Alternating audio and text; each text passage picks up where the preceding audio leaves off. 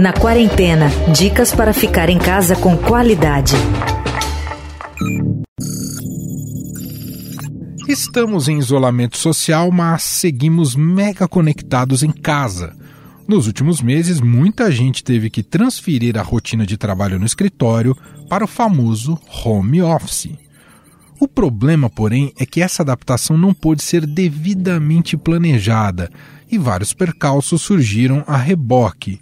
O seu computador, por exemplo, está protegido contra possíveis invasões e ameaças?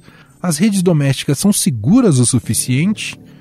Para dar algumas dicas de cibersegurança em tempos de home office, a gente bate um papo hoje com o editor do Link, Bruno Capelas. Tudo bem, Capelas? Como vai? Tudo bem, Emanuel. Prazer estar aqui. Me estreia na quarentena, então legal estar nesse espaço também. Há mais vulnerabilidade ao se trabalhar em casa com o notebook da empresa, Capelas? Há mais vulnerabilidade agora. Né? A gente não está trabalhando de casa, a gente está trabalhando de casa numa crise. Por que, que isso é importante? Além do aspecto psicológico, que muita gente já deve ter falado, a gente teve que fazer essa transição de uma forma muito rápida. Toda empresa, ou espera-se que toda empresa hoje, tenha os seus sistemas próprios de servidores, de segurança, de como os sistemas funcionam. E muita gente teve que abdicar desses sistemas para continuar tendo produtividade nesse período. Então, ah, o, o funcionário vai para casa, ele vai funcionar na rede doméstica dele, que tem um nível de segurança diferente da rede corporativa. É, ele vai acessar o e-mail dele, vai ter uma diferença grande para acessar o e-mail dele dentro da empresa, os arquivos dentro da empresa, nos servidores. Muita gente teve, falou isso no, lá para final de março, começo de abril. Empresas que estão precisando ir para casa. Beleza, vamos para casa, mas tudo tem que ser estudado de uma forma para você garantir um mínimo de segurança, mas sem travar a produtividade.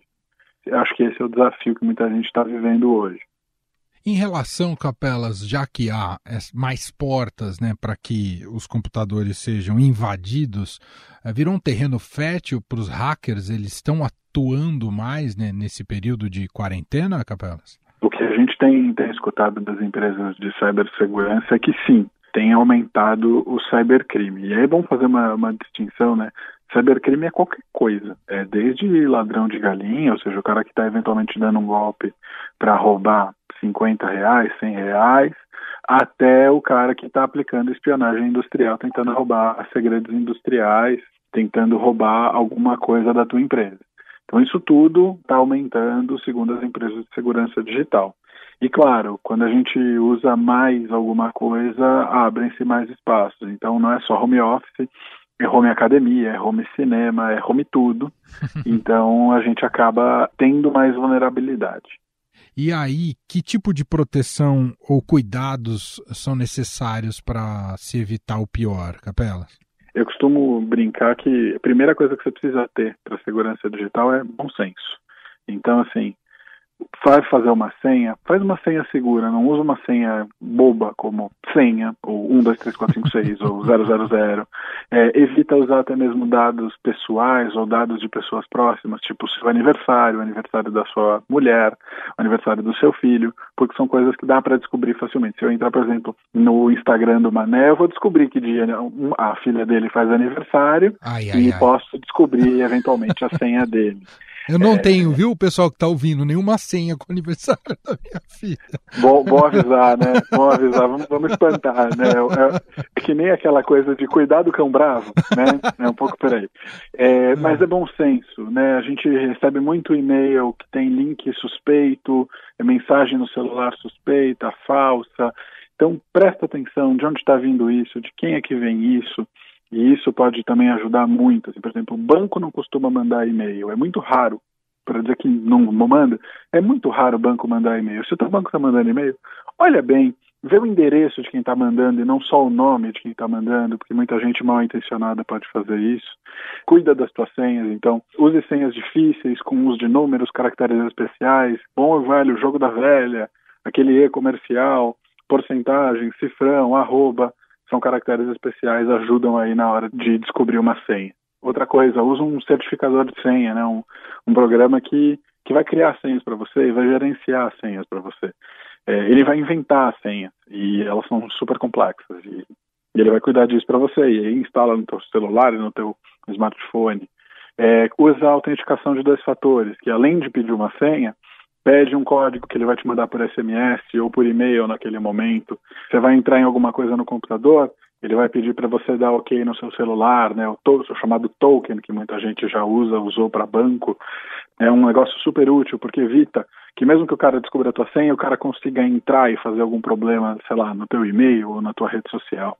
Tem muita coisa que pode ser feita contratar, instalar, pagar um bom antivírus ou mesmo usar algumas opções gratuitas também pode ser uma boa ideia. Funciona. Para a gente ficar muito, ah, será que isso não funciona? Funciona, não funciona? Tem, tem gente que acha que antivírus é que nem seguro de carro, que você contrata e, e paga e quando você vai usar, e quando você fica sem é que ele dá algum problema. Mas o antivírus funciona, ajuda, ele está ali todo dia. E mais, é, né? Olhando o... a internet, né? Você. No caso do antivírus, Capelas, muitas vezes ele dá uma Uh, deixa o computador um pouquinho mais lento, não é, o Capelas? E aí vai dando deixa. nervoso. Deixa, ele, ele deixa um pouquinho mais lento, ele pode restringir a tua navegação em alguns sites, então assim, coisa mais comum que tem em alguns casos, eu já, eu já vivi muita experiência, você acessar algum site, site do governo, ele considera suspeito, você tem que olhar e falar assim, não, não é que é suspeito, é o site do governo, tem arquitetura antiga para poder atender todos os computadores possíveis, então tem algumas questões, mas assim, você pode resolver o problema de desempenho do seu computador fechando aquelas 50 abas do Google, do, do navegador que você usa, para não ficar tudo de uma vez ali.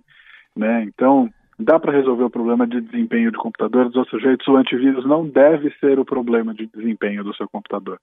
Tem muita gente que ainda tem ampla desconfiança, Capelas, em salvar arquivos na nuvem, que tem sido algo super comum na dinâmica do dia a dia hoje. O que, que você me diz, Capelas?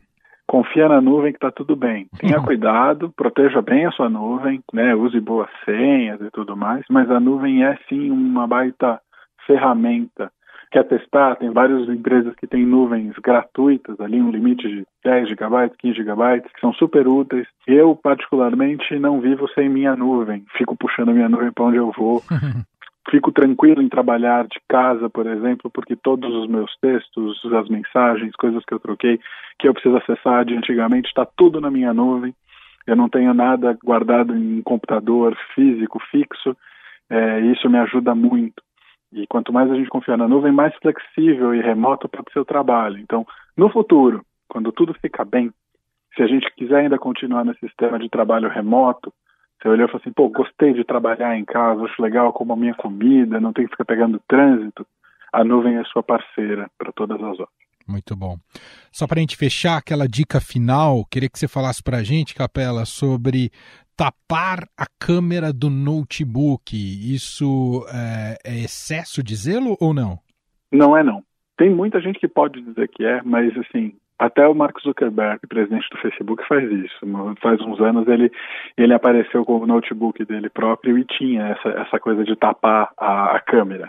Basicamente é o seguinte, se acontecer alguma coisa de errado, alguém conseguir entrar no teu dispositivo e eventualmente ter acesso à tua câmera, ele vai conseguir pegar imagens tuas. Se você tapar a câmera fisicamente, bota, sei lá, um Durepox ali, qualquer coisa assim, é, não, Durepox não é uma boa ideia. Bota um papelzinho e retira quando você precisar o, o webcam, claro, por favor. Mas você tapar a câmera, não vai ter jeito, porque a câmera não vai conseguir ver. É tipo botar a mão na frente do olho, não tem erro.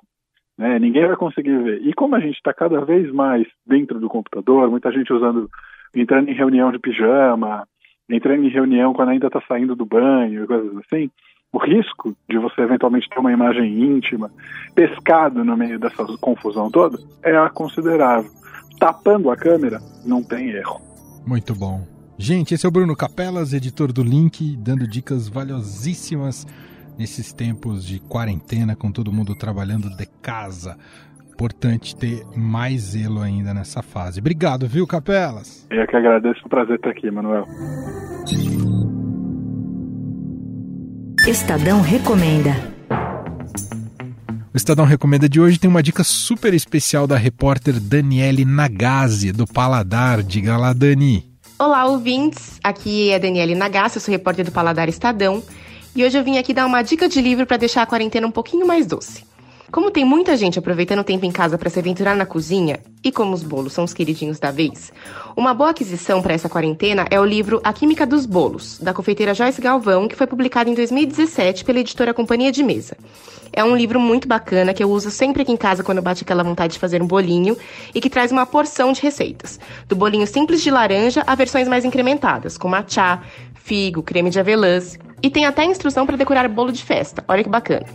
Além da precisão das receitas, que é algo muito importante na cozinha, o livro traz truques de ouro da confeiteira que vão deixar seus bolos ainda melhores. É um livro para boleiros experientes e também de primeira viagem. Então, se puder, fique em casa e vai fazer um bolo. Eu, Emanuel Bonfim, me despeço por hoje. Vou trocar minhas senhas. Até amanhã cedinho no Estado Notícias e de tarde aqui com você na quarentena. Você ouviu Na Quarentena dicas para ficar em casa com qualidade.